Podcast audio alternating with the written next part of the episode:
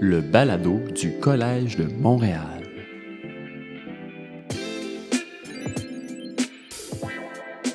Bonjour à tous et à toutes et, et heureux que vous soyez là pour le premier épisode du balado du collège.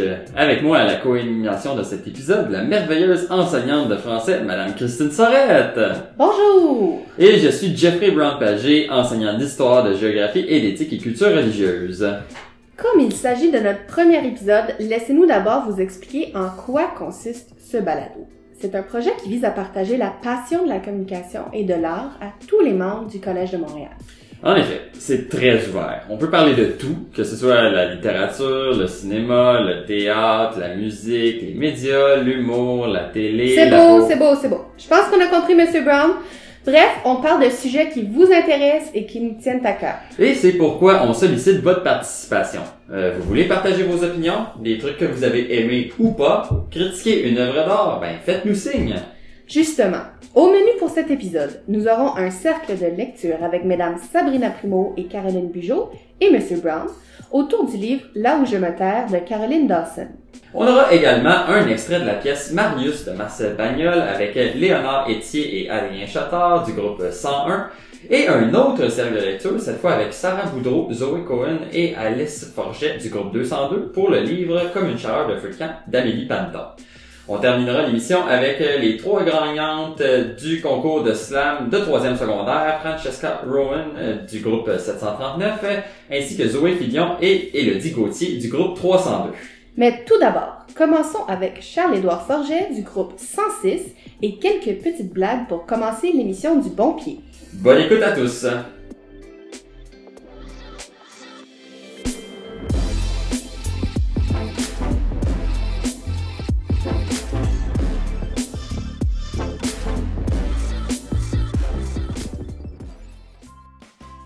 Salut tout le monde, mon nom c'est Charles et je vais vous raconter 10 blagues. Donc voici la première. Quand je dis Mozart, il n'est pas là. Mais quand j'ouvre le frigo, Mozart est là. Pourquoi les pêcheurs ne sont-ils pas gros? Parce qu'ils surveillent leurs lignes. Avez-vous déjà entendu parler de l'astronaute claustrophobe?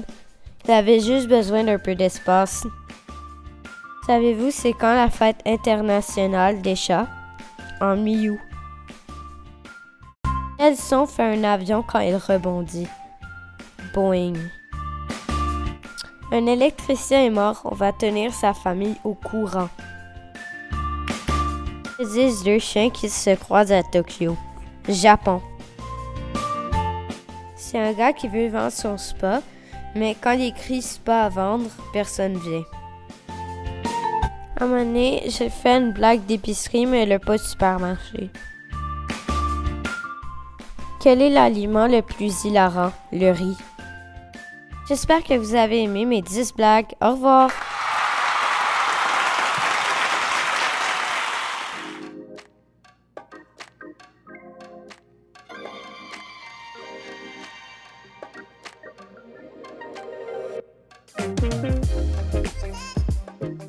Alors, je me trouve en présence euh, virtuelle avec euh, trois de mes collègues que j'apprécie énormément. Alors, je vous présente euh, Monsieur Jeffrey Brown-Pagé, qui est enseignant en univers social et éthique et culture religieuse.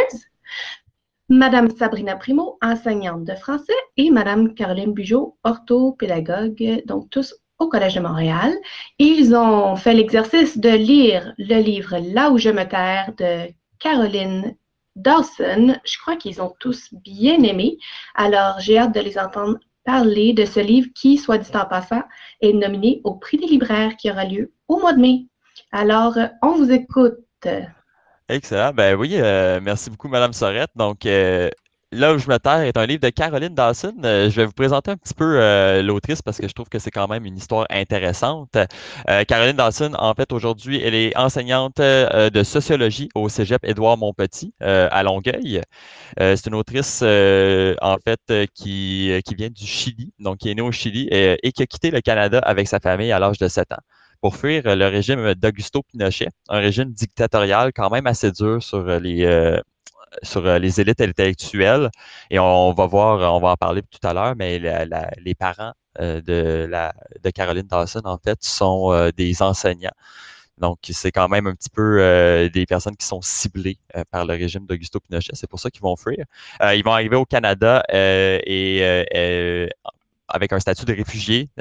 Caroline Dawson parle l'espagnol et l'anglais, mais ne parle pas le français, ne connaît rien du Canada et en plus sont assez pauvres. Donc, c'est une histoire qui est assez intéressante pour l'autrice. Et elle va tranquillement graver les échelons, graduer, euh, avoir des très bons résultats à l'école. Et elle, en fait, euh, on va la reconnaître surtout euh, avec son récit Les Honeycombs de Madame Thérèse. Qui va être nominée au prix du récit 2018 de Radio-Canada, donc un concours en fait de petites histoires. Il va pas remporter, mais quand même va faire en sorte qu'elle va obtenir une certaine renommée. Et en plus, on peut, euh, on pourra en parler, mais les honeycombs de Madame Thérèse se retrouvent dans le livre dont on va parler tout à l'heure. Et il a été intégré dans l'histoire. Pour rentrer un peu plus dans le roman Là où je me terre, il s'agit en fait de la, du premier roman que Caroline Dawson euh, va publier. Euh, il est publié le 17 novembre 2020. Et il est en lice pour le prix des libraires 2021. Donc, euh, pour vous donner un petit peu plus d'informations sur le prix des libraires qui vous a déjà été présenté par ma collègue Madame Sorette, euh, il s'agit en fait d'un prix qui euh, permet de mettre de l'avant plusieurs genres. Donc, on a un prix qui est plutôt associé au roman, au récit, dans lequel justement le, le, roman de Caroline Dawson est nominé. Mais il y a aussi d'autres catégories pour la bande dessinée, pour l'essai, pour des catégories jeunesse. Euh, et donc, c'est intéressant quand même parce que ce sont les libraires qui vont euh, élire ces œuvres-là.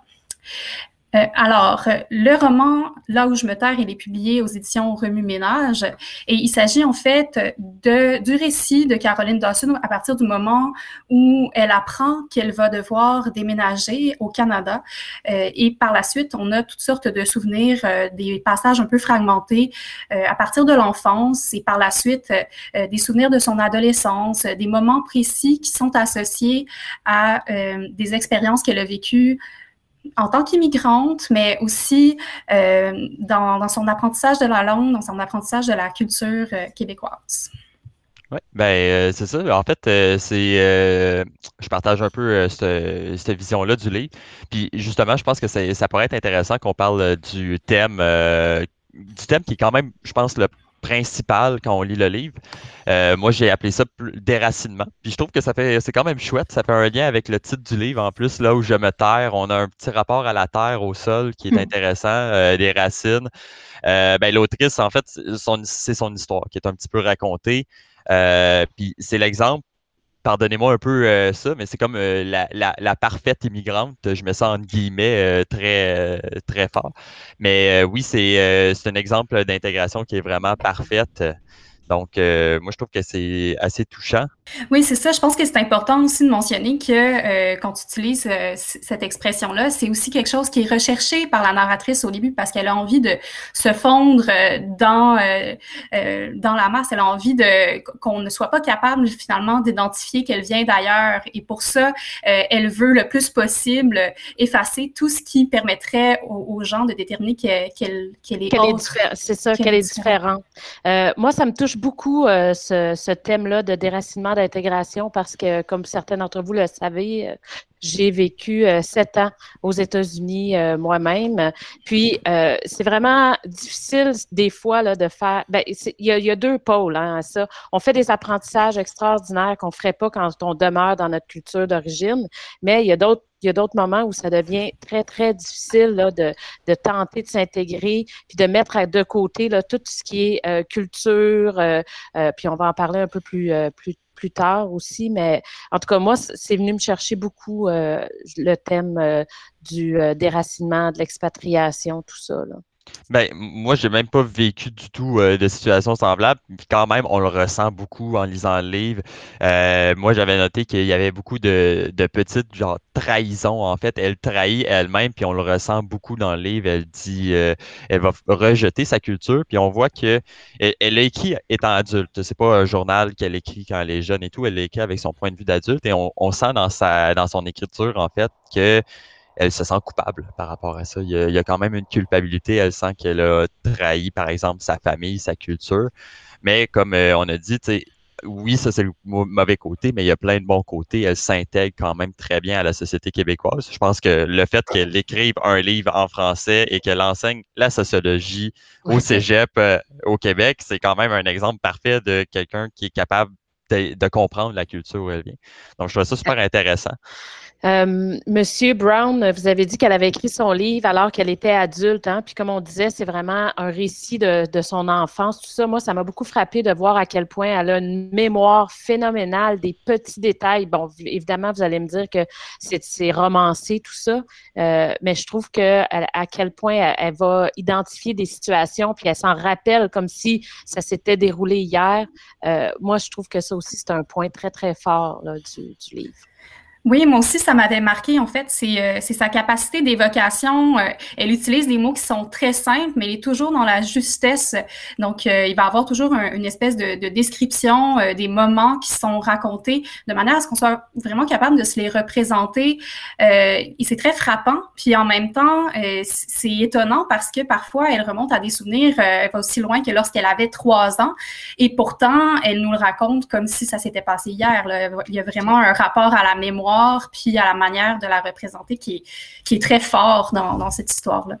Oui, ouais, puis on, on, ressent beaucoup ça. Moi, j'avais trouvé un extrait que je trouvais qui était euh, intéressant, euh, qui est quand même au début du livre, donc euh, je vous volerai, je vais pas divulgacher rien. Donc, euh, c'est pendant son voyage en avion, en fait, elle a une réflexion. Elle se dit que nous avons risqué cela, mes parents ont risqué cela, le vide, l'inconnu devant, pour sauver pour se sauver de notre avant. À 7 ans, j'ai su dans mes tripes qu'on pouvait tout quitter et ne plus revenir. À 7 ans, j'ai appris à dire adieu, pas bail, pas à demain, pas à mm. bientôt, pas au revoir, pas même à un de ces jours. Adieu. Adieu qui veut dire à jamais. À 7 ans, j'ai arrêté de croire en Dieu et en une destinée prédéterminée. Donc, on voit quand même, c'est une, une langue qui est facile à comprendre, mais qui est quand même très chargée. Euh, elle a un style, euh, puis euh, moi je trouve qu'on va en parler un petit peu tantôt de son style d'écriture, mais moi je trouve qu'elle a un style qui est qui aussi marque beaucoup l'intégration dans la société québécoise. Oui. Donc, oui. Un autre thème qui est abordé, qui est très intéressant dans le livre, c'est le thème de la pauvreté.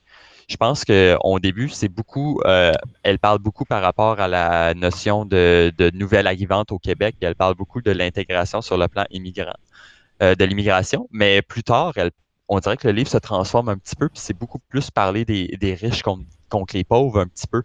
Euh, je sais que Madame Primo avait euh, un personnage qu'elle adorait euh, dans La mère de Caroline, qui est quand même assez intéressant.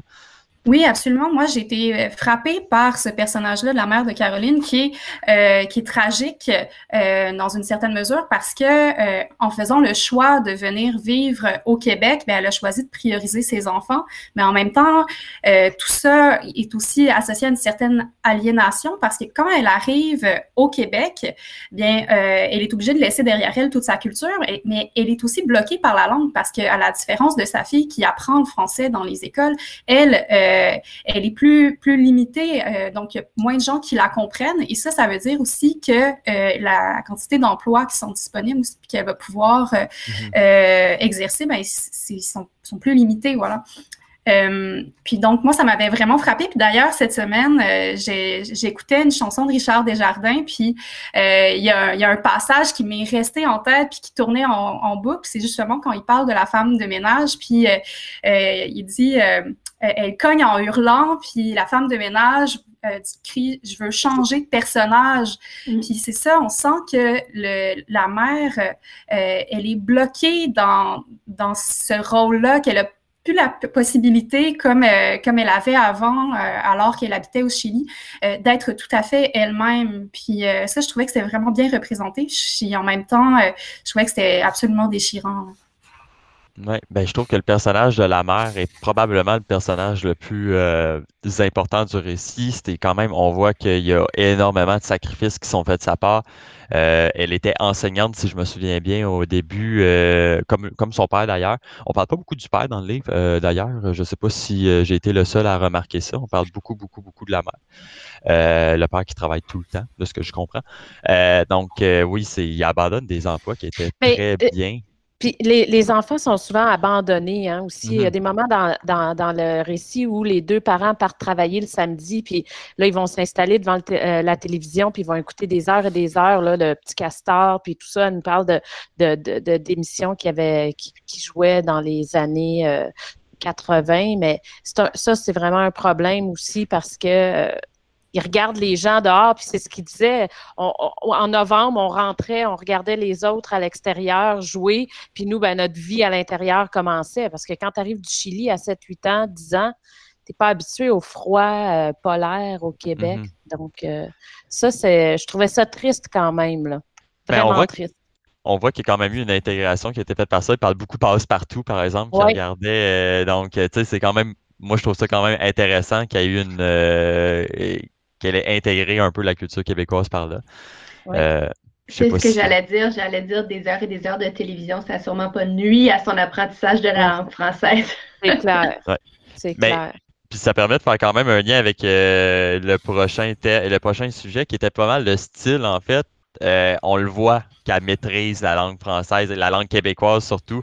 Dans le livre, pour euh, les lecteurs sensibles, il y a quand même un petit peu de, sacre parce qu'on voit qu'elle intègre beaucoup les sacres, elle intègre la, euh, façon de parler québécoise. Elle ne parle pas dans un français standard et tout. Je trouve ça super intéressant parce que quelle meilleure marque d'intégration que de parler la langue. Je ne sais pas ce que vous en avez pensé.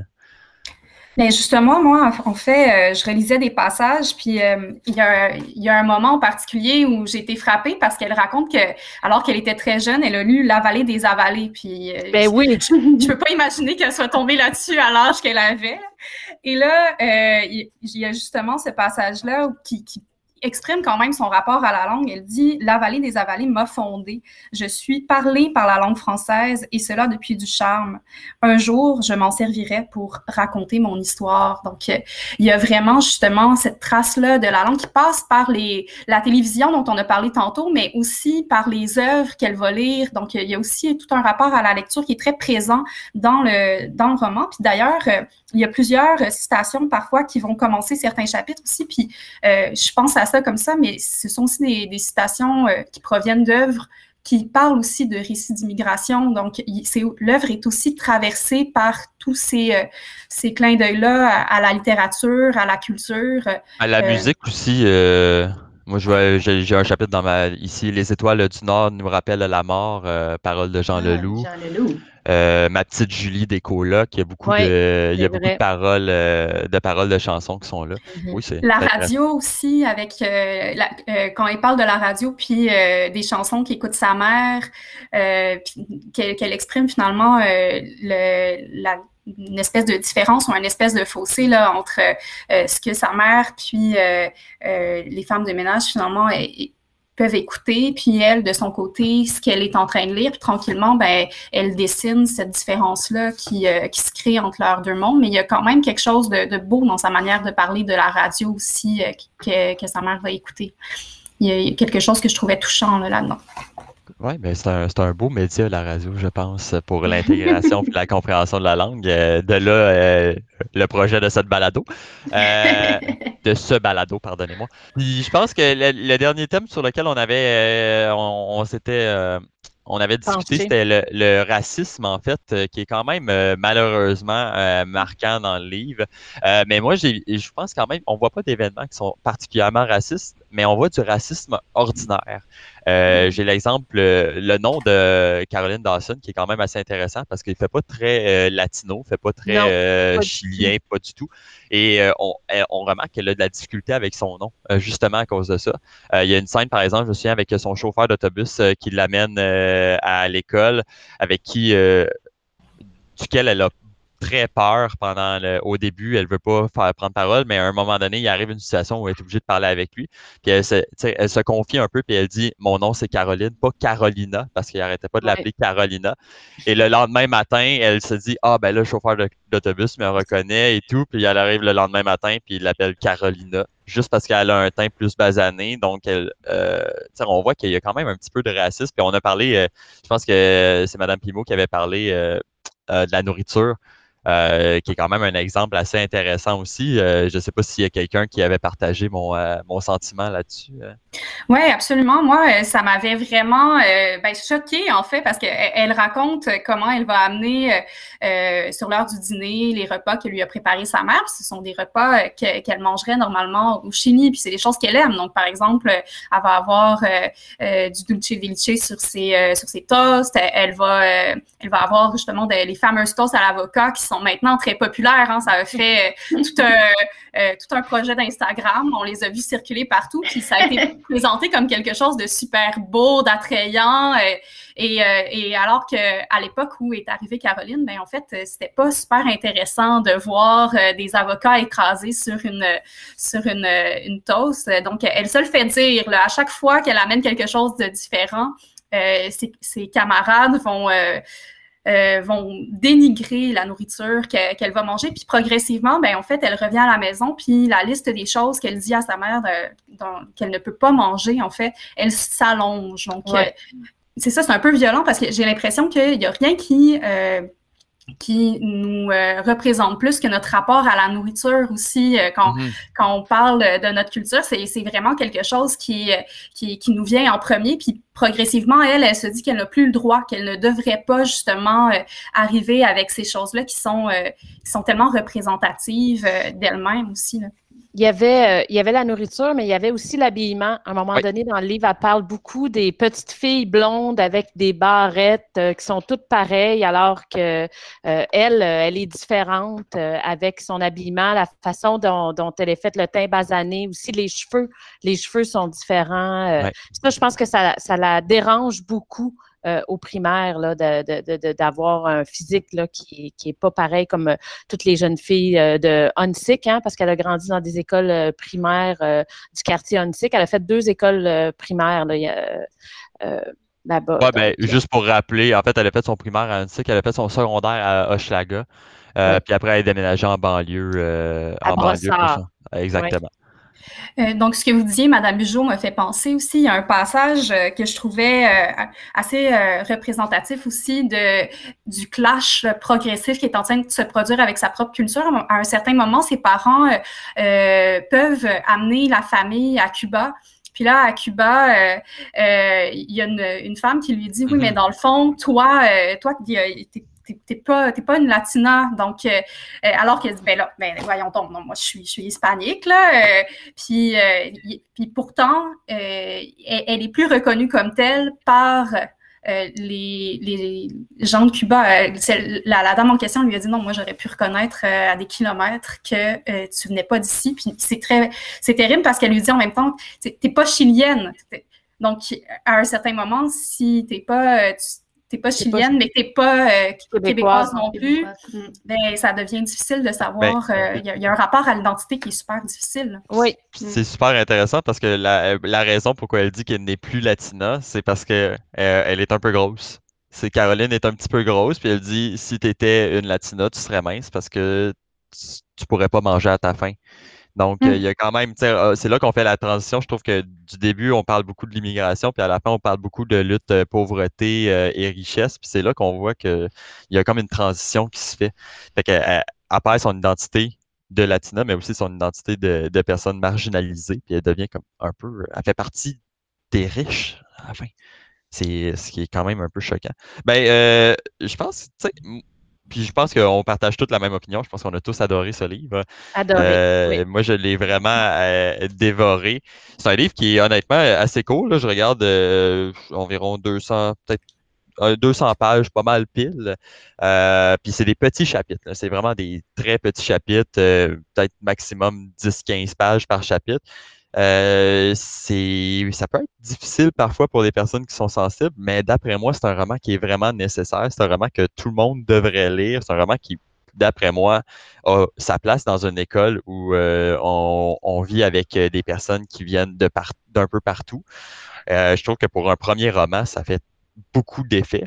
Je ne sais pas sur quoi elle va écrire d'autres parce qu'on a vraiment l'impression qu'elle décrit sa vie ici. Donc, euh, ça pourrait être intéressant de voir le reste. Mais moi, je recommande ça. Ce livre-là, moi, honnêtement, je le recommande à tout le monde de secondaire 1 à 99 ans. Let's go. Euh, il y a des passages qui peuvent être choquants, mais d'après moi, c'est vraiment nécessaire.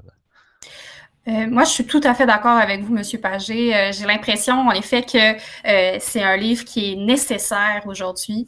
c'est un roman qui est extrêmement accessible parce que justement, la langue, elle, est simple. il y a une possibilité de représentation qui qui est inouïe dans la manière dont c'est écrit. je pense quand même qu'il y a certains thèmes qui sont parfois difficiles, un peu durs.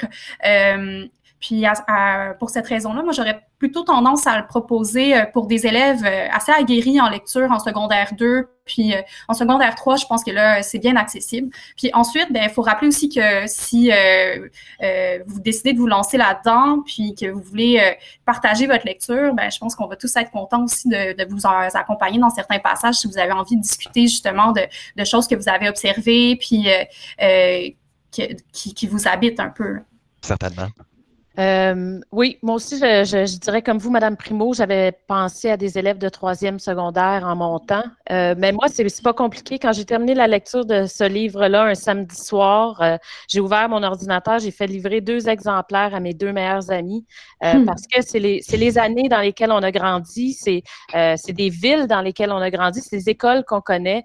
ça m'a vraiment touchée. Puis l'une d'entre elles a terminé, puis elle a été autant touchée que nous tous là, par la lecture de ce livre-là. Puis euh, on a un exemplaire au CRM euh, pour ceux qui sont intéressés, euh, sauf qu'il est très populaire. C'est ce que j'allais dire. Vous allez devoir faire la file parce que vous m'avez donné envie de le lire. Donc, peut-être une bonne recommandation pour les parents, peut-être qui sont à l'écoute aussi, qui ont grandi dans ces années-là.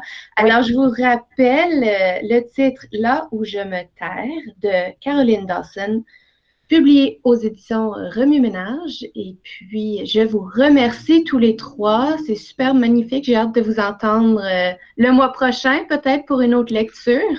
Euh, et on garde les oreilles ouvertes à savoir si Madame Dawson va gagner justement le prix des libraires au mois de mai. Donc, merci beaucoup. Euh, merci, Madame Sorette. Merci, Madame Sorette. Pour obtenir plus d'informations, et pour savoir comment participer au projet, n'oubliez pas d'aller jeter un coup d'œil au babillard au troisième étage entre les bureaux A310 et A311. Ou de nous écrire directement sur Koba. N'hésitez pas à venir nous jaser aussi, on n'est pas méchants.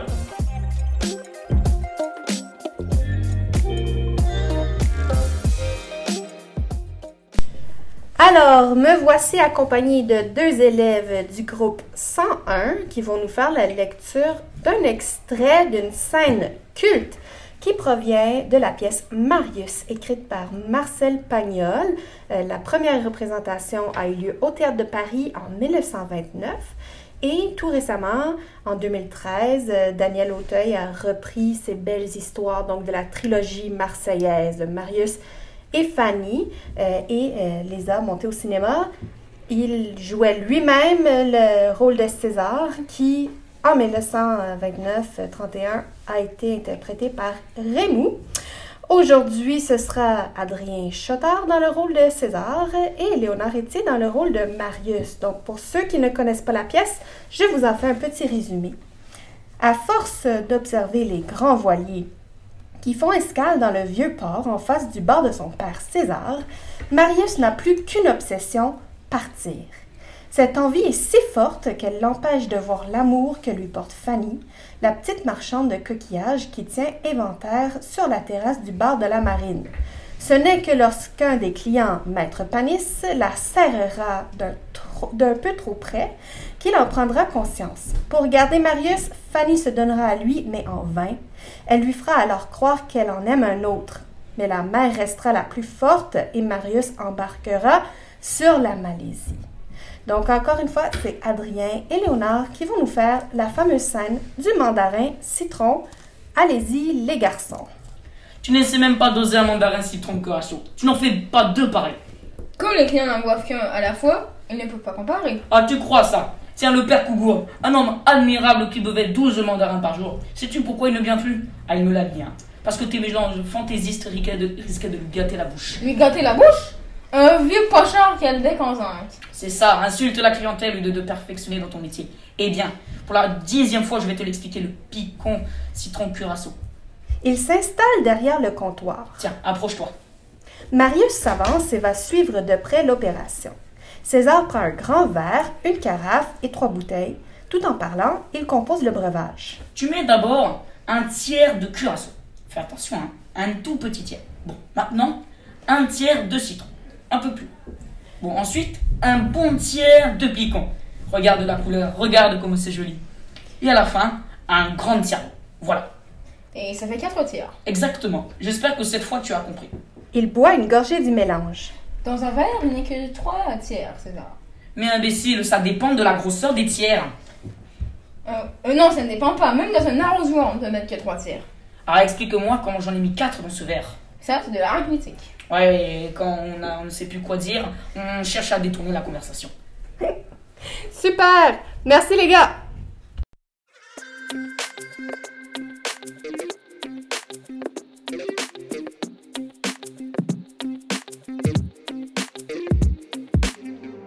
Nous sommes présentement à la recherche de plusieurs talents pour participer à notre balado. Tu es musicienne, tu veux participer à des discussions, tu es un artiste qui veut partager sa passion, Viens te joindre à nous!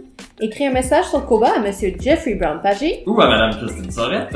et viens jeter un coup d'œil à notre babillard au troisième étage, juste à côté du A310. Hey, c'est mon bureau, ça!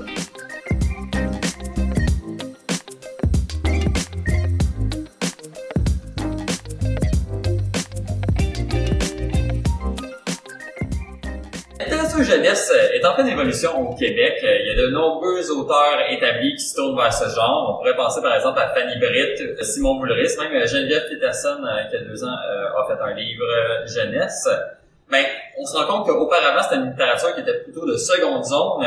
Mais aujourd'hui, elle prend de plus en plus sa place dans nos librairies. Et justement, j'ai trois élèves, Sarah Boudreau, Alice Forget et Zoé Cohen, euh, les trois euh, du groupe 202. Vont nous parler d'un livre jeunesse euh, qui se nomme Comme une chaleur de feu de camp euh, d'Amélie Panton.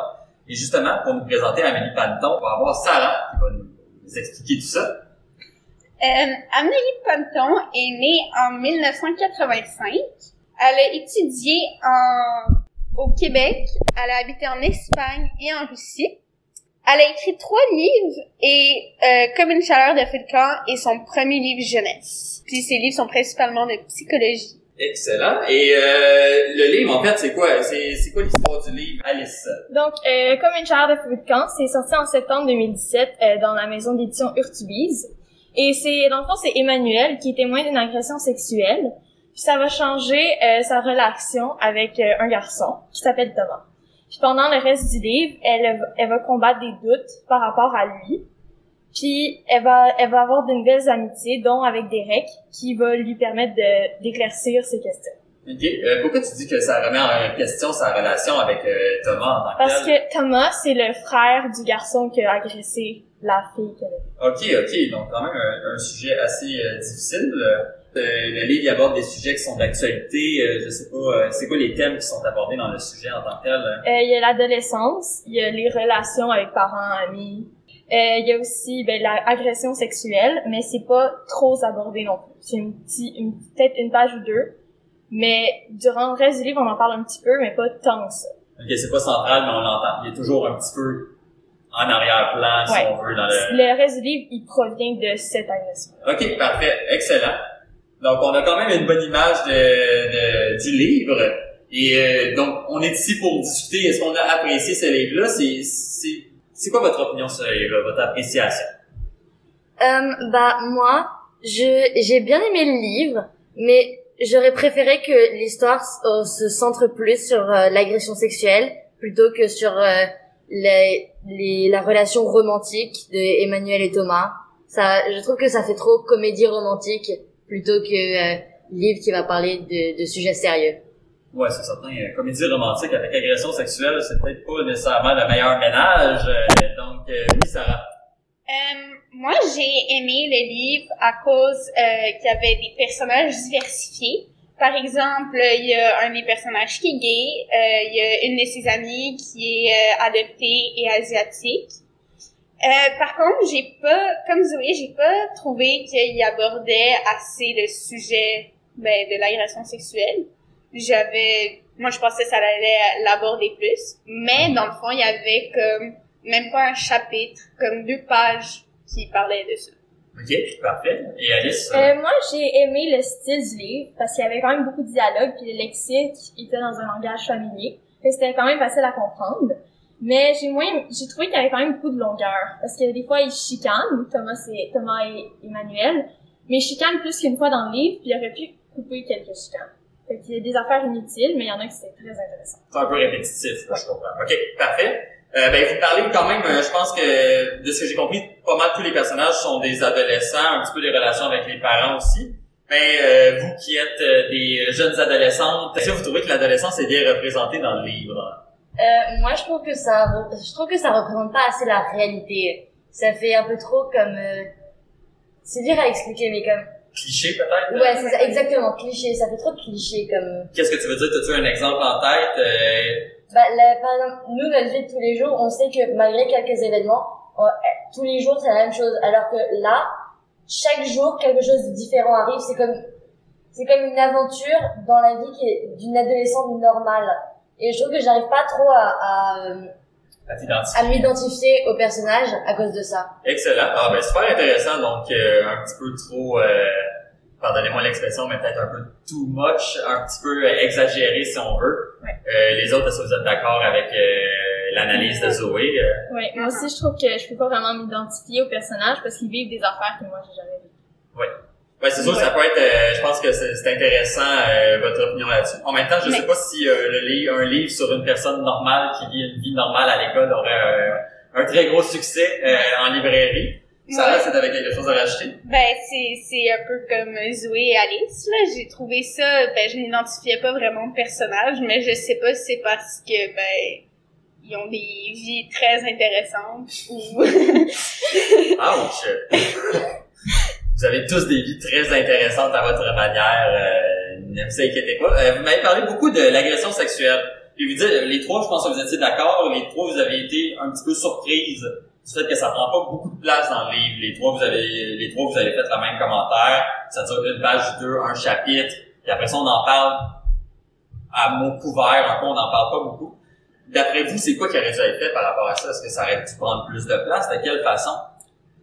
Euh, moi, je pense, par exemple, que l'auteur, l'autrice aurait pu euh, plus inclure le l'agresseur, en fait, que limite que le personnage principal ait une conversation avec la- l'agresseur pour essayer de de mieux voir, genre, qu'est-ce qu'elle en pense et tout. Parce que là, on voit juste quelques, genre, un chapitre, deux chapitres, où on voit qu'est-ce qu'elle pense vraiment de l'agression, comment elle se sent par rapport à ça. Mais sinon, tout le reste de l'histoire, c'est comment elle se sent par rapport à, au garçon Thomas. OK, mais euh, juste pour comprendre, est-ce qu'on revient par rapport, euh, est-ce qu'on revient à l'agression, est-ce qu'on revient, est-ce qu'on reparle de l'agresseur après l'agression ou ça se passe puis après ça on en parle plus du tout? euh? Euh, Il y a comme un chapitre où on revient sur l'agression, mais sinon, la p- plus grande majorité du livre, c'est vraiment euh, la, la relation romantique. Excellent. Moi, je pense à, je pense à deux reprises, euh, Emmanuel il va voir Noémie, la fille qui s'est fait agresser, pour lui poser des questions parce que eux, après, ils vont aller à la police. Mais elle aurait peut-être pas avoir plus de conversations avec Noémie ou peut-être se rapprocher d'elle d'une certaine façon pour qu'on on comprenne plus ce qui se passe dans le cerveau à Noémie vu que c'est elle qui s'est fait agresser. Fait qu'on n'a pas vraiment son point de vue à elle. Ouais, c'est ça. C'est comme Alice, j'aurais, moi, j'aurais préféré avoir plus du point de vue à Noémie. Puis, ben, parce que c'est, c'est intéressant de voir comment que elle, elle a vécu ça. Parce que on a juste, il y y a un chapitre où, euh, ben, c'est après l'agression, puis c'est le lendemain matin. Puis, euh, il dit, euh, elle dit que elle s'en va voir au poste de police pour, ben, raconter ce qu'elle a vu. Mais ça leur été intéressant de d'être là au poste de police D'entendre son point de ouais vue, c'est ça ouais. d'entendre son point de vue puis voir qu'est-ce que le- la police a dit puis comme parce que là c'était juste ça l'a passé de elle se réveille elle va au poste de police puis elle va à l'école mais nous on n'a pas vu le poste de police OK. Bon, c'est c'est quand même un petit peu dommage. On dirait qu'il y a une occasion de manquer dans, euh, dans le livre. Euh, je veux revenir, euh, vous en avez pas beaucoup parlé, mais quand j'ai fait mes recherches sur euh, le livre, j'ai vu que euh, on accorde une grande importance à la musique. En fait, on parle beaucoup du... euh, le titre du livre, comme une chaleur de feu de camp, réfère beaucoup à une ambiance dans le bois, une ambiance quand même assez folk, donc assez euh, tranquille, relax, euh, dans un camping par exemple. Puis on parle beaucoup de la musique dans le livre, on parle de musique country. Euh, ce qui me semble, a priori, peut-être pas une musique qui est super populaire chez les jeunes. Je sais pas si je peux me tromper, peut-être que je vais un peu loin, mais est-ce que le livre en tant que tel, comme, est-ce que vous trouvez qu'il utilise bien la musique? Est-ce que ça vous, donne, vous a donné le goût d'écouter la musique country? Sarah, je semble voir une réaction en toi. Euh, ben, ça m'a pas vraiment donné le goût d'écouter la musique country, mais en fait, la raison pourquoi il l'aborde aussi souvent, c'est que c'est, c'est le point en commun, ben, c'est ce qui a lié Thomas à Emmanuel, parce que... C'est un- une passion, les deux, qui ont envers la Non. musique. euh. Ouais, c'est, c'est Thomas qui a éventuellement partagé sa passion de country avec Emmanuel. Ouais, fait que c'est ça, dans le fond, euh, Thomas, il était dans le bus ensemble, puis il lui faisait écouter la musique, que elle, la musique country, ça l'intéressait pas. Mais lui, il lui a appris à faire, à, à- il lui a appris qu'elle aime, comme, qu'elle pouvait aimer ça.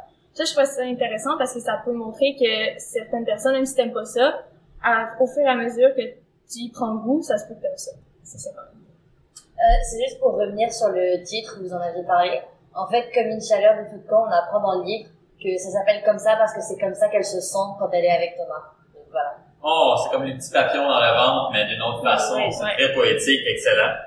Ok, puis peut-être pour la musique country, finalement, il vous manque juste euh, un, une personne comme Thomas pour vous faire découvrir cette magnifique musique. Ben, Euh, j'ai essayé de, il y avait des titres Ah. de, des chansons et j'ai essayé d'en écouter, mais c'était pas, euh, Est-ce que t'as des, que tu te souviens des artistes en tant que tels, ou Euh, euh, non. peut-être comme ça, peut-être pas. Euh. Ah, mais c'est intéressant, quand, on met des titres dans les livres, ça peut être euh, assez chouette, ça rajoute de l'expérience. Parfait, donc est-ce que vous le recommandez, ce livre? Euh, on le recommande à des personnes, mais à des, des adolescents ou peu importe, qui commencent à lire des livres plus épais, mais pas nécessairement à des gens qui adorent lire puis qui lisent énormément. Donc pas des lectrices euh, comme vous, des lectrices euh, assidues et euh, ok, parfait. Euh, vous dites, euh, t'as dit que c'est un livre qui est quand même assez épais. euh, combien de pages environ, juste pour donner une idée? euh? Ça, c'est Euh, je pense que c'est 300, Ouais. 250. Un peu moins peut-être. 250. Mais c'est 250 pages. Moi, je pense que je l'ai lu en une semaine. Ça se lit vraiment bien. Fait que c'est pour ça que, tu sais, on comprend la, la langue. Et ça, c'est intéressant quand quelqu'un, comme Sarah disait, quelqu'un qui commence à lire des livres plus épais, ça peut être plus facile. Ouais, euh, c'est plus facile d'embarquer dedans puis euh, garder un rythme, tandis que des fois, des, des livres qui sont difficiles à comprendre, t'as tendance à le laisser de côté. Ouais, et puis le langage est vraiment facile à comprendre. Moi, je l'ai lu Ouais. vite, donc je l'ai lu en 2-3 jours. Mais c'est vrai que ce serait bien pour quelqu'un qui commence à lire. Ah, Excellent. Oui, puis en plus, je pense qu'Alice, elle avait dit tout à l'heure que c'était un langage qui était quand même assez euh, familier. euh, les dialogues ont l'air, euh, est-ce que les dialogues ont l'air authentiques en tant que tel? Est-ce que est-ce que c'est comme ça que les jeunes parlent aujourd'hui? Ouais. Ben, pas mal, ouais. Ouais, Ouais. il y avait comme des abréviations, des, euh, Les mots en, Ouais, en parce que- italique, parce que Ça se passe plus comme au Québec, euh, plus loin que Montréal. Ok, ok. Donc, euh, des petites expressions, mais pas, euh, pas trop non plus. Excellent. Donc, vous recommandez à des personnes qui veulent commencer à s'initier à des livres un petit peu plus euh, larges, euh, mettons secondaire 1, j'imagine? Ouais. euh, Ouais. ouais, fin, fin primaire, secondaire. Fin primaire, secondaire 1. sixième année. Quand même faire attention avec les thèmes, c'est quand même un thème, Ouais, ouais, euh, c'est l'agression sexuelle, ça peut être quand même assez choquant pour euh, certaines personnes. Quoique vous me dites que c'est pas abordé très en détail. Ben, euh, je vous remercie beaucoup pour euh, cette discussion. Donc, euh, je vais juste rappeler le titre de l'œuvre, euh, Comme une chaleur de feu de camp, par euh, Amélie Panton, qui est euh, publié en fait depuis septembre 2017. Euh, N'hésitez pas à le lire et à partager vos avis avec euh, nous également. Euh, je vous remercie beaucoup, Sarah Boudreau, euh, Alice Forget et Zoé Cohen pour votre participation. Euh, J'espère qu'on va renouveler l'expérience dans les prochains mois. Puis vous souhaite une super bonne journée. Merci. Pop, pop, pop. Vox, box, vox, box, vox. Pop, pop, pop. Vox, box, vox, box, vox. Vox pop. Quel est ton mot préféré de la langue française? Rigolo. Canard. Vendredi. Palindrome. Ornithorynque. Sensationnel. Anticoagulant. Euh, allô? Dis le mot. Capté. Euh, tabarouette. Tournevis.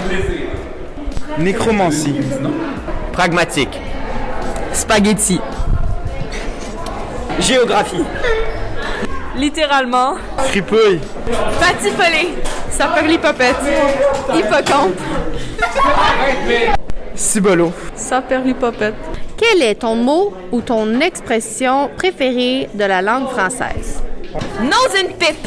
Avoir du pain sur la planche. L'habit ne fait pas le moine. Ceux qui se ressemblent s'assemblent. Ben voyons donc. L'héliophobie, c'est la peur du soleil. Avoir de l'eau dans le cave. Euh, mener les poules petits, ça veut dire de faire des tâches insignificantes. Insignifiante?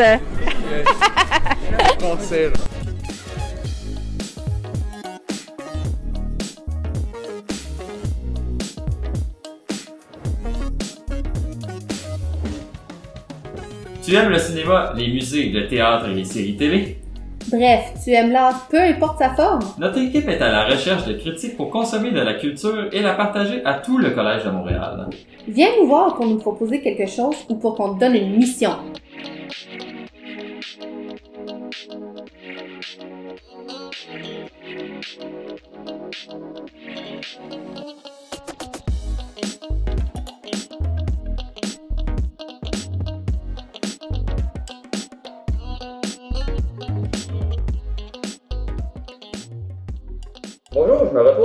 Francesca Rowan, grande gagnante du concours de slam de secondaire 3. Donc, on va partir une petite écoute de son slam et après, je vais lui poser quelques questions d'analyse.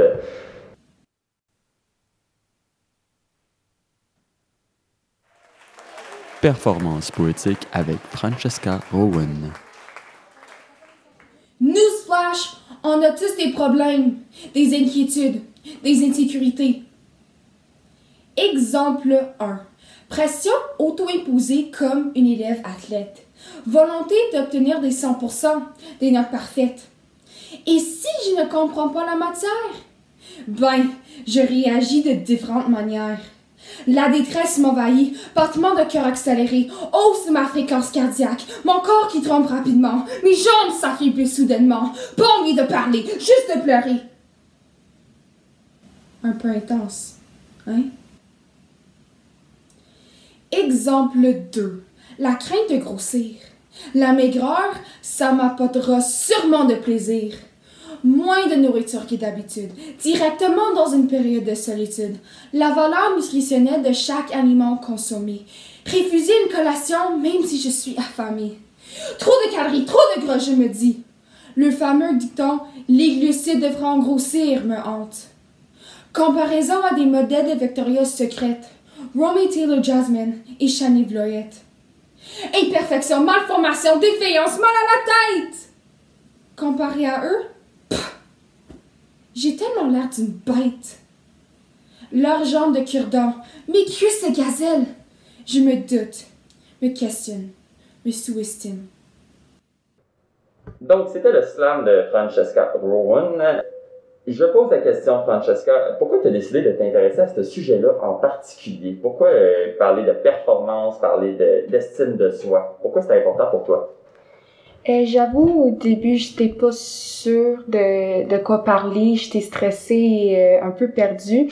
Mais notre prof, euh, Madame Lantier, nous a dit de choisir un sujet qui nous intéresse et qui nous touche. Alors, j'ai décidé de parler euh, d'une expérience personnelle, soit ma perte de poids puis la, la pression euh, auto-imposée comme une élève et un athlète. En effet, je suis une personne, ben, une perfectionniste, euh, toujours nerveuse, je dirais. Je confirme. Euh, et je veux toujours avoir le meilleur résultat possible, euh, soit sur le terrain en jouant au soccer ou à l'école. Et euh, si je si je rate une passe par exemple au terrain ou fais une erreur, euh, je commence à me douter et euh, je crois que je suis une mauvaise joueuse et ou élève. Et euh, pour ma perte de poids, ben cela s'est passé principalement à cause de la quarantaine. Euh, on avait beaucoup de temps libre et temps supplémentaire, alors j'ai décidé de profiter de ce temps-là pour euh, entraîner plus. Puis j'avais un ob- objectif, je voulais perdre du poids tout simplement. Alors euh, mon mindset, mon état d'esprit, c'était que si j'entraînais plus, je brûlais plus de calories. Si je mangeais moins, ben je consommais moins de calories et à cause de ça, ben je je pourrais perdre du poids, qui est évidemment pas une bonne stratégie, mais euh, c'était... C'était presque maladif, rendu là, c'était- ouais, c'est ça. Puis euh, alors j'ai changé mon régime alimentaire, je j'empêchais de manger, je m'empêchais de manger euh, certains aliments. Puis euh, j'entraînais deux au moins deux heures par jour, des fois parfois plus. Et euh, j'ai commencé à réa- réaliser que j'ai perdu de poids sur euh, mon visage, ma taille, euh, mon ventre, partout. Euh, et j'ai réalisé que qu'est-ce que je faisais, ça fonctionnait. Alors j'ai continué parce que je Mhm. voulais perdre davantage de poids. Et euh, mes parents, comme, comme ils ont vu que j'ai perdu euh, beaucoup de poids, c'était pas normal. Euh, et j'avais aussi un changement dans mon attitude. J'étais moins souriante et Plus stressée, ouais, j'imagine, plus hein. st- stressée, plus triste et aussi plus fatiguée. Euh, alors, ils ont décidé de m'envoyer à un nutritionniste et euh, j'ai eu quelques rencontres avec mon docteur également. Puis les deux, ils ont dit que j'avais une- un poids insuffisant pour euh, ma taille et également j'ai perdu du muscle. Puis ça, j'imagine que ça a été une réalisation un peu, euh, t'as comme compris que c'était un problème. hein? Oui, comme je voulais perdre du poids parce que je pensais que j'allais avoir une meilleure perfor- performance sur le terrain, mais c'était le contraire. Comme j'ai Mhm. perdu de muscle, alors j'étais comme moins plus faible. J'imagine plus fatigué aussi. aussi euh, plus fatiguée, alors ça n'aidait pas. Alors, euh, c'est à cause de la supplémentation. Puis, alors, j'ai décidé de prendre l'action. Euh, j'ai assuré que j'avais une quantité, ben, une certaine quantité euh, de protéines et de glucides par repas pour assurer que je mangeais assez. Et lentement, mais sûrement, j'ai surpassé mes insécurités. Alors, je voulais vraiment partager euh, cette expérience-là pour montrer aux autres, aux gens qui sont pas seuls, et de les prévenir et les empêcher de, de faire les, les mêmes erreurs que moi. Excellent. Ben justement, ça m'amène à une question. C'était un slam. Un slam, pour ceux et celles qui ne savent pas, c'est de la poésie un peu théâtrale. Donc, c'est de la poésie qui est associée à une performance. Donc, des gestes, euh, des tons qui sont différents, comme on l'a entendu dans l'extrait tout à l'heure. Qu'est-ce que le slam t'a permis de plus que, par exemple, un, un texte, que d'autres formes d'expression? Ben, je trouve que c'est une manière euh, beaucoup plus adéquate et beaucoup plus amusante pour euh, t'exprimer. Et aussi, je trouve que c'est moins stressant que juste lire euh, un texte devant la classe. Comme quand j'ai j'ai parlé devant la classe en exprimant comme en disant mon slam, ben je trouve que c'était beaucoup plus intrigant et attirer leur attention plus. C'était euh, c'était plus intéressant, je trouve, parce que ben, la gestion des mains, le changement de débit, la rapidité, le jeu de mots euh, dans le slam, ben, ça le rend plus intéressant et moins ennuyant, notamment.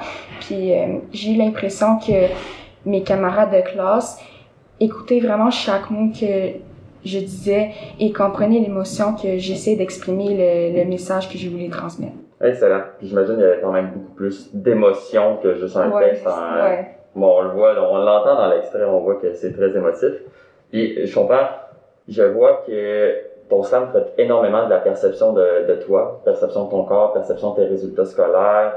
Tu es une, étudiante de très très haut calibre. Je confirme, je t'ai eu l'année dernière et tu t'attends à rien de moins que des 90, des 95 dans, ton, dans tes bulletins. Je sais que tu es une athlète de haut calibre également, joueuse de soccer. Tu t'attends à rien de moins que l'excellence. Toi, si tu vises l'excellence seulement, est-ce que c'est une, cette pression-là est difficile à soutenir, la pression d'être parfaite, si on veut? Oui, euh, c'est parfois difficile à porter parce que je, veux être parfaite, je veux, je veux avoir comme des bonnes notes, toujours performer bien et euh, mes parents mettent pas de pression sur moi. Comme ils savent que je fais de mon mieux, c'est tout ce qui compte pour eux. Ils me récompensent pour euh, mes efforts et pas pour mes notes. C'est vraiment moi uniquement qui met de la pression sur moi-même. Et je mets de la pression pour avoir des bonnes notes et pour réussir dans mon sport parce que ben, je pense à mon avenir. Je veux, je veux avoir une bourse euh, pour aller à une école aux États-Unis qui, euh, qui est forte au niveau académique, mais qui a aussi un bon programme euh, de soccer. Parce que mon rêve, c'est, depuis que j'étais petite, c'est d'être sélectionnée pour l'équipe nationale, de jouer au soccer professionnellement. Je sais que ces chances-là d'être sélectionnée pour l'équipe nationale sont faibles. Alors, mon mindset, mon état d'esprit, c'est que je dois être différente des autres. Je dois être meilleure qu'eux. Mhm. Alors, euh, j'essaie de, de toujours donner mon 100% pour avoir des bonnes notes et pour euh, être genre, genre la meilleure joueur sur, sur la terrain euh, tout le temps. Puis je sais que si j'ai des bonnes notes et je performe bien, ben j'aurai plus de chances d'être sélectionnée pour l'équipe nationale. La pression me stresse beaucoup parfois et euh, à cause de cette nervosité là, ben cette anxiété, je commence à être plus triste, je dirais, et aussi j'oublie d'avoir du fun dans la vie. La vie c'est pas juste le soccer et les, et les études, c'est aussi comme tu dois avoir une vie sociale. Ça, c'est important aussi. Alors, euh, le message que je, je veux transmettre dans mon slam, c'est comme il faut faire ce que fais ce que tu, ce que tu dois faire pour euh, réaliser tes rêves, mais n'oublie pas de, de prendre du plaisir, de mettre pas trop de pression sur toi-même, être positif, pas négatif. Excellent. Ben, euh, et j'imagine, est-ce que le slam t'a fait réaliser ça un petit peu? Est-ce que ça, ça a contribué à ta réalisation? Ou... Oui. Ouais. Ouais. Parfait. Ben, je suis super content de voir que la poésie peut changer les vies. euh, un peu de message ici. Ben, je te remercie beaucoup, Francesca. Ça a été vraiment super éclairant. Euh, encore une fois, je vous invite, euh, vous pouvez réécouter le slam de Francesca. Il est, disponible dans une infolettre, donc allez regarder l'infolettre euh, qui traite du concours de slam. Un excellent slam gagnant de la première place pour les secondaires 3. Je te remercie encore, puis je souhaite te, revoir au balado du collège très prochainement. Merci. Yeah! Bonjour, je me retrouve avec euh, Zoé Pillon et Elodie Gauthier, nos deux gagnantes du concours de slam. Donc, euh, bonjour Zoé. Bonjour. Et bonjour Elodie. Bonjour. Donc, on va écouter un leur, des extraits de leur slam et après ça, je vais leur poser quelques petites questions d'analyse pour comprendre c'est quoi leur motivation et comment elles ont apprécié l'expérience. Ou pas. Performance poétique avec Elodie Gauthier. Tous les matins, je la voyais passer. Elle marchait, le dos droit et le pas léger, sa chemise repassée, les souliers cirés. Elle marchait comme si tout était parfait. Tous les matins, elle me saluait, le visage amical, le rire. Facile. Tous les jours, une nouvelle prestation. Tous les jours, un nouveau spectacle. Parce que tous les jours, son sourire devenait de plus en plus faux, de plus en plus forcé, quand il la regardait, il ne voyait rien de plus que ce personnage qu'elle créait. Il jouait le rôle de public à la perfection, croyant chacun des mensonges qu'elle leur offrait. Mais, pour chaque spectacle, il y a des critiques. Il commentait chaque action, chaque pensée. Toutes les fois, elle changeait, toutes les fois, elle restait la même, toutes les fois, elle disait son opinion, toutes les fois, elle la gardait pour elle-même. Mais, chaque fois, elle souriait.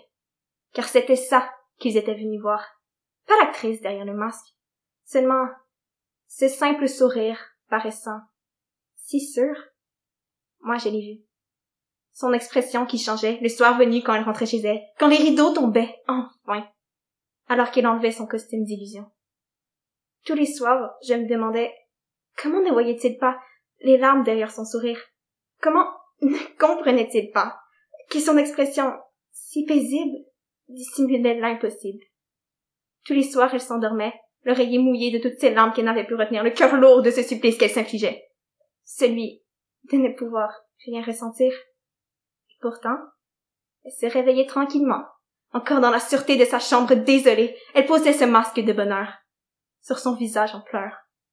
Le spectacle reprenait. Ce matin-là n'était pas comme tous les matins, car ce matin-là, son masque se fissura ses apparences d'ange, abandonnant son vivant laissant, sans mensonge, son air absent. Soudainement, elle marchait le dos moins droit, le pas plus lourd, la chemise froissée, les souliers usés. Toute la journée, elle fut bombardée de commentaires interrogateurs d'un public en manque de son attraction favorite. Enfin la critique de trop, celle qui débloqua le flot de sa rage qu'elle peinait à contrôler. Le masque tomba, dévoilant l'actrice, seule sur la scène. Elle cria, hurla, rugit, toutes ces paroles qu'elle n'avait jamais dites. Elle se laissa aller, devant des spectateurs horrifiés. Ce soir-là, le rideau se ferma pour de bon. Ce soir-là, il n'y eut pas de larmes tombées. Ce soir-là, elle sourit. Performance poétique avec Zoé Filion. À la lueur des chandelles allumées, ses yeux fixés sur sa silhouette abîmée, son cœur sur le point de s'effondrer pour tous ces malheurs qui ne lui sont jamais arrivés. L'impression de vivre, de vivre dans un monde, un monde qui est celui de tous, de tous, mais pas le sien. Vivre sur une île de droitier alors que destiné à être gaucher. L'utopie d'un univers dystopique tout comme les contes de fées canoniques. Protagoniste de sa propre histoire, mais narré par l'homme de l'auditoire, celui qui lui dicte comment se comporter dans ce triste monde de paumés. Toutes ces années endormies passées à regarder le film de sa propre vie, rempli de personnages aussi complexes que ceux de Bovary. Son cœur et sa tête se faisant allier, mais que celle-ci ne soit jamais évitée. Essayer de comprendre les énigmes embrouillées, de ses émotions singulières, plutôt mêlées. C'est étrange la souffrance omnibulante de la nostalgie d'un rêve perdu, de douceur et de tristesse par l'absurdité de ses pensées. L'appréhension de toutes ces possibilités, de tout ce qui pourrait arriver, de tout ce qui ne va jamais arriver. Toutes ces réflexions, de rêveries, de ruminations sans raison, elle en a assez. Assez de laisser ta rosée couler sur ses pétales de riz jusqu'à la noyer, jusqu'à la faire sombrer au plus profond des océans déchaînés, jusqu'à la détruire complètement de la tête aux pieds. Toujours se poser des questions du pourquoi, comment, quand. Sa tête continue de tourner. Encore. Et encore. Elle t'a aimé, sincèrement aimé. Un amour à la Shakespeare aussi dramatique que poétique. Avec toi, elle se sentait vivante, mais toutes ces montagnes russes mélancoliques ont fini par lui donner la nausée, et elle a dû débarquer. À la lueur des chandelles allumées, les yeux fixés sur sa silhouette effacée, son cœur, sur le point de se briser, se laissant absorber par sa propre pensée. Être prise dans ses idées illusoires, parfois même noires, aussi invitantes que celles-ci peuvent sembler, elle est plus que tannée. Elle a besoin de vivre sa vie pour elle-même et non pour toi, sa pensée bien-aimée, mais plutôt incommodée. Elle tente de s'échapper de tous ces tracas inventés. S'il te plaît, laisse-la aller, pour qu'elle puisse enfin respirer.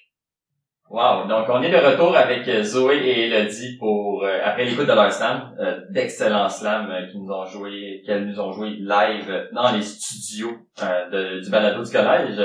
Donc, j'ai quelques petites questions à vous poser, les filles. D'abord, euh, pourquoi est-ce que vous avez décidé de vous intéresser à ce sujet-là en particulier? Pourquoi ça vous a touché, ce sujet-là, en tant que tel? Euh, commençons avec toi, Zoé.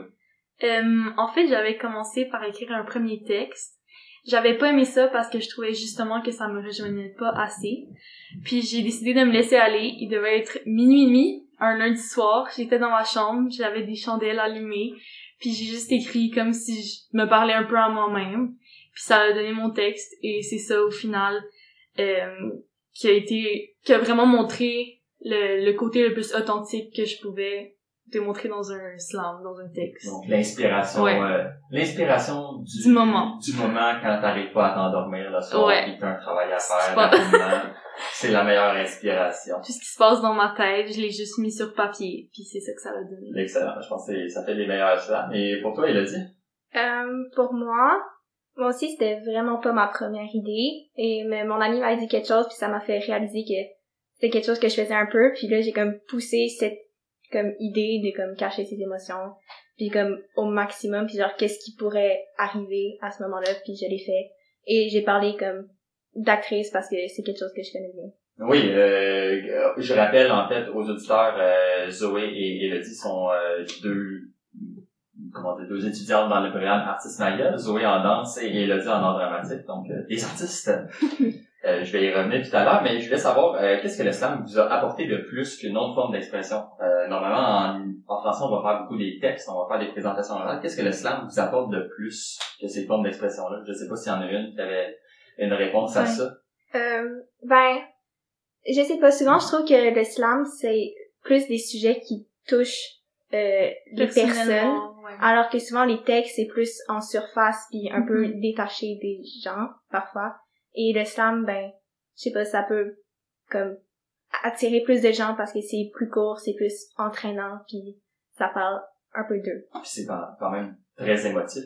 là. Ça, je pense que c'est une manière plus euh, euh, implicite justement d'exprimer ses émotions, tandis que tu sais c'est plus dur d'arriver devant quelqu'un puis se dire oui moi je me sens comme ça parce que telle telle telle raison que de l'écrire avec des mots que toi seulement pourrais comprendre. Ah, le bel, euh, le bel avantage de la poésie. euh, vous avez tout à fait raison. Puis sais, ça m'a fait penser justement, je pense que on a un mot comme authenticité peut-être. Mhm, euh, ouais, vraiment. Les deux, vous m'avez dit, les deux vous avez partagé que c'était pas votre première idée. Puis qu'à un moment donné, euh, vous avez changé d'idée, puis j'imagine que c'est à cause que votre première idée vous touchait pas autant que ça l'aurait dû, peut-être. Ouais. Euh, Ouais. Ouais. Super intéressant. Puis je voulais savoir justement, j'ai dit que vous étiez dans les programmes Artistes Magia au collège, en secondaire 3, ben, depuis votre entrée au collège. Euh, Est-ce que votre expérience de performance en danse ou en art dramatique vous a aidé, d'après vous, pour la performance du slam? Euh, ben, moi, c'est pas nécessairement dans la per- au niveau de la performance, mais c'est sûr que oui, ça m'aide à être plus à l'aise devant un public. Mm-hmm. Mais en fait, la danse, que ça m'a vraiment permis d'apprendre, pour, euh, comme, apprendre quelque chose à, Comme personne. euh, ben, attends, comment ça? Ah, ah, ok, ça m'a fait apprendre quelque chose que j'ai pu appliquer dans chaque sphère de ma vie à tous les jours. Puis en fait, c'est au lieu de regarder tout le temps comme euh, le grand, la grande image, le big picture, euh, ça m'a appris à vraiment aller dans les détails. Fait que toutes les formes d'art, par exemple le dessin, euh, l'écriture, la musique, au lieu de vraiment regarder l'ensemble, j'ai vraiment me concentrer sur chaque petit détail puis à tout décortiquer. C'est ça que j'ai fait dans mon slam, c'est au lieu de regarder à une émotion en particulier, je suis allée vraiment dans les dans les détails de mes pensées, de mes émotions comme très profondément. Ah, très chouette. euh. Mais c'est sûr que c'est un peu l'objectif de l'art en Ouais. général, c'est d'aller beaucoup plus profondément qu'on pourrait y aller avec l'expression normale, si on veut. Pour toi, euh, Elodie? Euh, pour moi, ben ça m'a beaucoup aidé pour la performance parce que ben si j'aurais pas fait d'art drame, j'aurais pas été aussi euh, je sais pas à l'aise à j'aurais plus j'aurais plus lu le texte et comme mis mon attention sur ce que je disais, mais là j'ai plus euh, t'étais dans l'émotion. Genre focalisé, c'est un mot focalisé, mais comme sur comment genre l'émotion que je transmettais puis comment je le jouais puis j'aurais sûrement pas fait ça, j'aurais sûrement pas été à l'aise de le faire devant plein de gens. Oui, on remarque que, en fait, les versions, euh, leur slam euh, sont en, disponibles en version vidéo également dans l'infolettre du mois de mars. Euh, si je me souviens, mars ou avril, peu importe. Euh, sont disponibles en format vidéo et on le voit très bien. euh, par exemple, Elodie dit euh, que ça l'a aidé beaucoup dans la performance. On le voit avec les gestes, on le voit avec le, le, le Ouais. facial. Il y a énormément d'émotions qui transparaissent à travers la vidéo. Donc, euh, ben c'est tout le temps qu'on a ensemble. Ben, je vous remercie énormément les filles. Ça fut très enrichissant et vraiment divertissant. Euh, donc, euh, je rappelle, euh, je suis en compagnie de Zoé Fillon et d'Élodie Gauthier, toutes les deux du groupe 302, euh, Artistes Maga secondaire 3, qui viennent euh, nous parler de leur slam qu'elles ont réalisé dans le cadre du concours de slam euh, qu'on fait depuis quelques années au collège en secondaire 3. Je vous remercie beaucoup les filles. Ça fut un grand plaisir. Et merci à vous. Mm, Merci.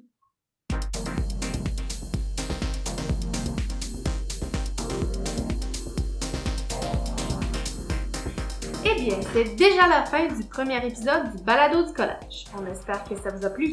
Moi, en tout cas, j'ai eu un plaisir fou à discuter de lecture et de poésie avec des élèves allumés et super intéressants. Ça me donne le goût de lire encore plus. J'ai déjà hâte d'entendre les propositions pour la prochaine émission. Ma table de chevet n'attend que ça, à être garnie de belles suggestions littéraires. On tient à remercier les éducateurs du collège Sabrina Primo et Caroline Bugeaud pour leur participation. Ainsi que nos élèves Charles-Édouard Forget, Adrien Chattard, Léonard Etier, Sarah Boudreau, Zoé Cohen, Alice Forget. sans oublier nos merveilleuses slameuses Zoé Fillon, Élodie Gauthier et Francesca Rowan. Pour conclure cette émission, sachez que le balado du collège n'est pas encore tout à fait au point, comme les oreilles fines d'entre vous l'ont probablement remarqué. Nos techniques d'enregistrement, surtout en contexte de pandémie, vont s'améliorer au fur et à mesure que le projet avancera, et la qualité du balado sera, on l'espère, bien meilleure pour les prochains épisodes. J'ajoute également que ni Mr. Brown ni moi-même ne sommes des animateurs de radio dans la vie, donc nous aussi on va s'améliorer. Je pense quand même qu'on a été pas mal bon pour cette première émission, Madame Sorette. Vous aussi, Mr. Brown. Ah, Allez, on vous remercie de nous avoir écoutés. On espère que vous allez nous contacter pour ajouter votre touche personnelle aux prochaines émissions. N'hésitez pas à nous envoyer un message et à venir nous voir pour participer. Bon, ben on arrête ça maintenant. Moi j'ai un cours dans 5 minutes.